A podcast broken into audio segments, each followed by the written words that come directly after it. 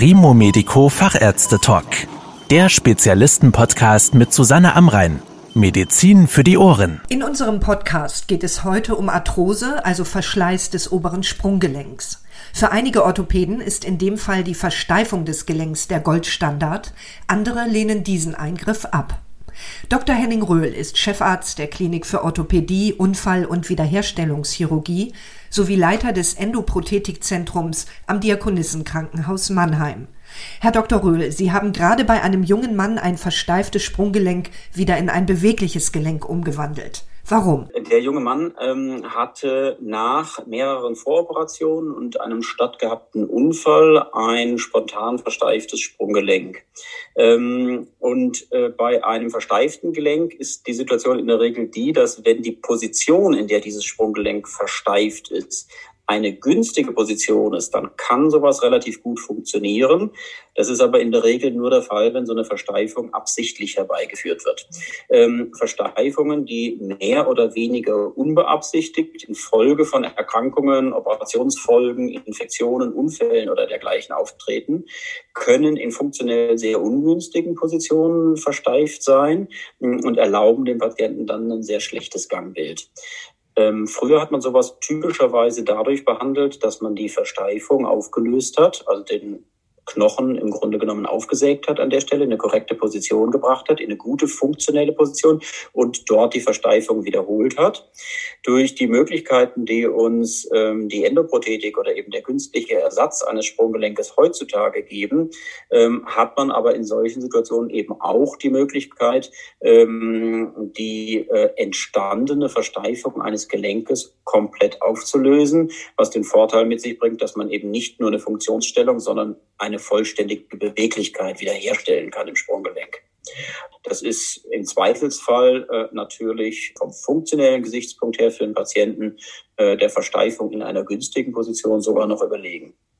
Nun haben Versteifungsoperationen, also die bewusst hergeführt werden, einen sehr schlechten Ruf. Ist das gerechtfertigt? Ja, mit der Frage muss ich mich sehr häufig auseinandersetzen, und zwar gerade im Bereich des Sprunggelenkes. Die Versteifung als solches, alleine das Wort der Versteifung hört sich natürlich immer nach gar keiner Funktion mehr an.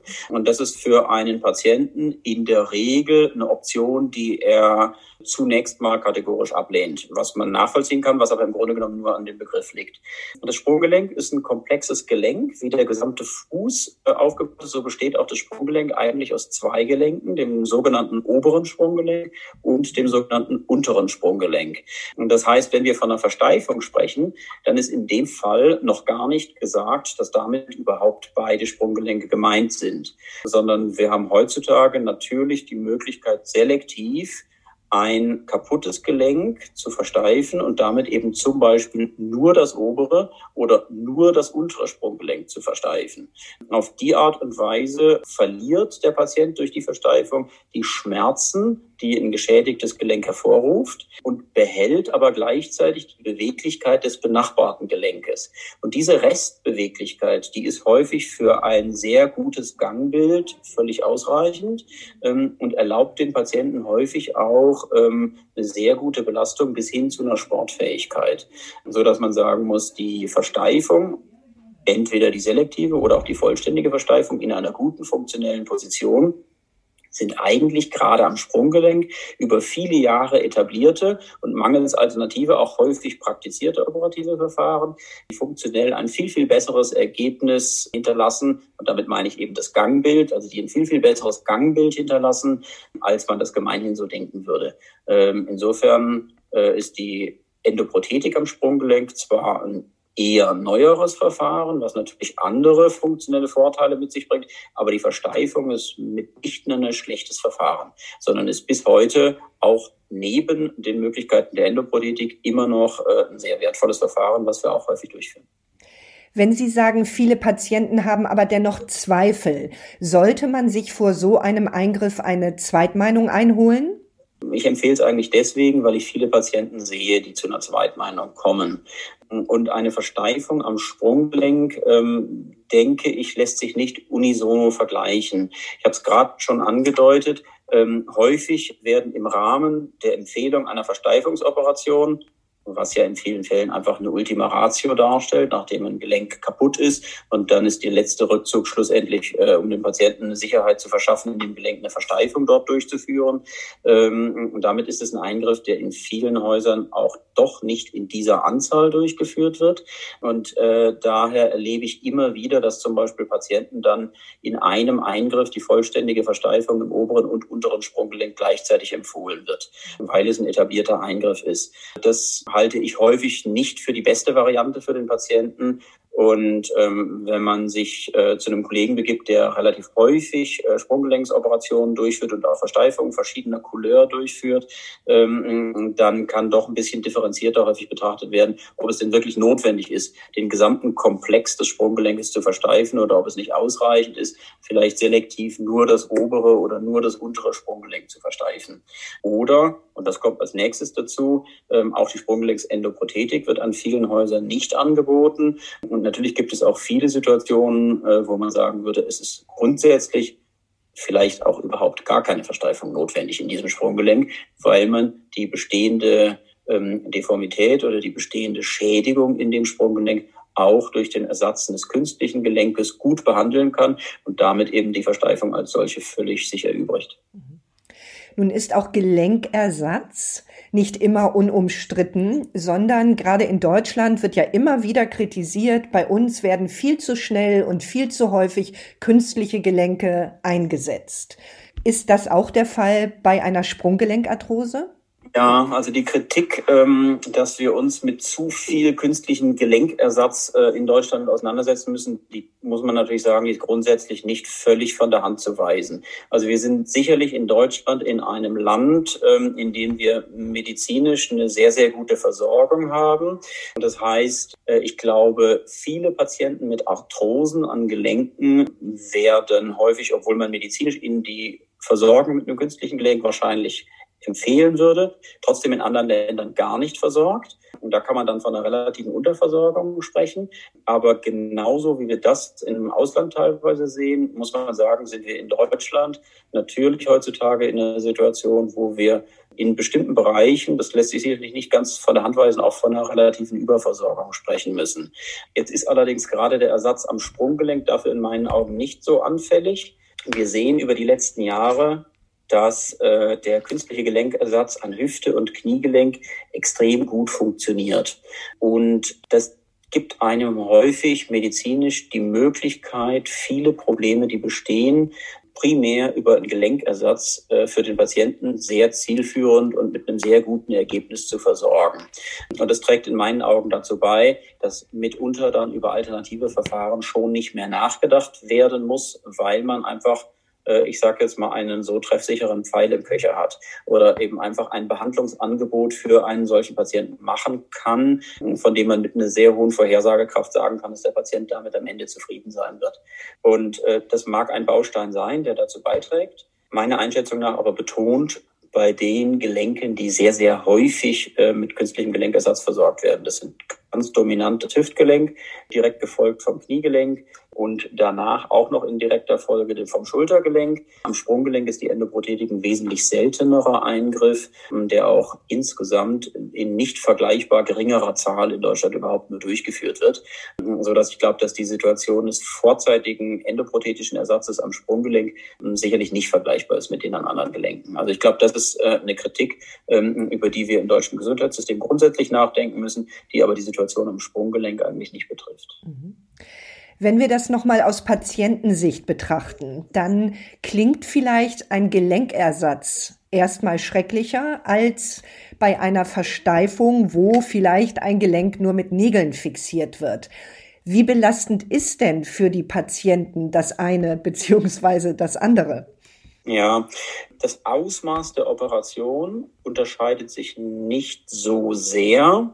Die reine Sprunggelenksversteifung, sowohl am oberen als auch am unteren Sprunggelenk, die führen wir mittlerweile arthroskopisch assistiert durch. Insofern muss man sagen, ist die Versteifung eines Gelenkes sicherlich summativ immer der kleinere Eingriff.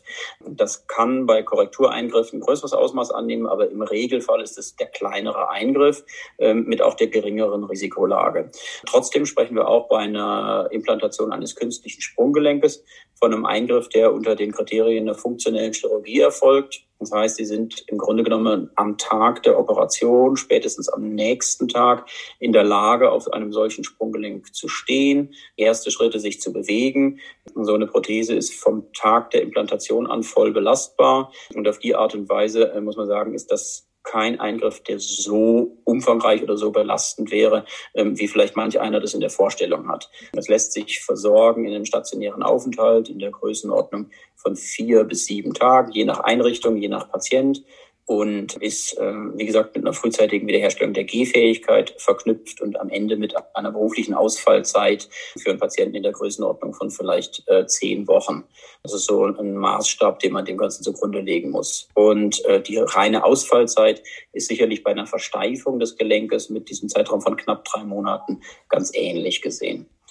Was man unabhängig davon betrachten muss, ist, äh, und das glaube ich ist auch ein völlig gerechtfertigter ähm, Kritikpunkt im Bereich eines künstlichen Gelenkersatzes ist, wir sprechen natürlich bei einer Sprunggelenksprothese von einem künstlichen Gelenk.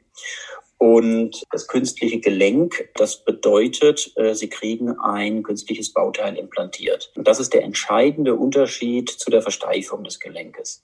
In dem Moment, wo wir ein künstliches Teil, also ein mechanisches Bauteil in einem Sprunggelenk oder jedem anderen Gelenk auch immer implantieren, wird der Mensch abhängig von diesem medizinischen Ersatzteil. Das heißt, solange dieses Ersatzteil funktioniert, haben Sie eine sehr gute Lösung, können Schmerzfreiheit erreichen, können Belastbarkeit erreichen und können ein gutes funktionelles Niveau erreichen. Aber sie setzen sich dem Risiko aus, dass die Funktionsfähigkeit dieses medizinischen Ersatzteiles irgendwann ein Ende hat. Und ähm, das heißt, das Gelenk als solches kann verschleißen, die Verbindung zwischen Knochen und Gelenk ähm, kann sich auflösen, es kann bei dem Gelenk zu einer Lockerung kommen oder ein künstliches Gelenk kann sich infizieren und kann aufgrund einer bakteriellen Infektion am Ende einen Funktionsverlust erleiden. Und dann kommen sie in die Situation, dass sie quasi gezwungenermaßen einen operativen Folgeeingriff in Kauf nehmen müssen. Und das ist ein zusätzliches Risiko, was natürlich jedem künstlichen Gelenk anhaftet. Und das stellt einen entscheidenden Unterschied zu einer Versteifung dar, weshalb man zum Beispiel bei körperlich sehr aktiven jungen Menschen, insbesondere mit einem ähm, hohen funktionellen Anspruch an die Belastbarkeit eines Gelenkes und noch einer langen, ferneren Lebenserwartung, das durchaus deutlich kritischer bewerten muss. Und sagen muss, so ein Patient kann im Einzelfall von einer Versteifung möglicherweise mehr profitieren als von einem künstlichen Gelenk, aufgrund der gerade genannten Risiken, die in der Zukunft noch äh, auf einen zukommen können, nach Implantation eines künstlichen Gelenkes. Kann sich denn nicht auch eine Versteifung wieder lockern oder lösen? Gibt es da keine Komplikationen, die durch diesen Eingriff auftreten können?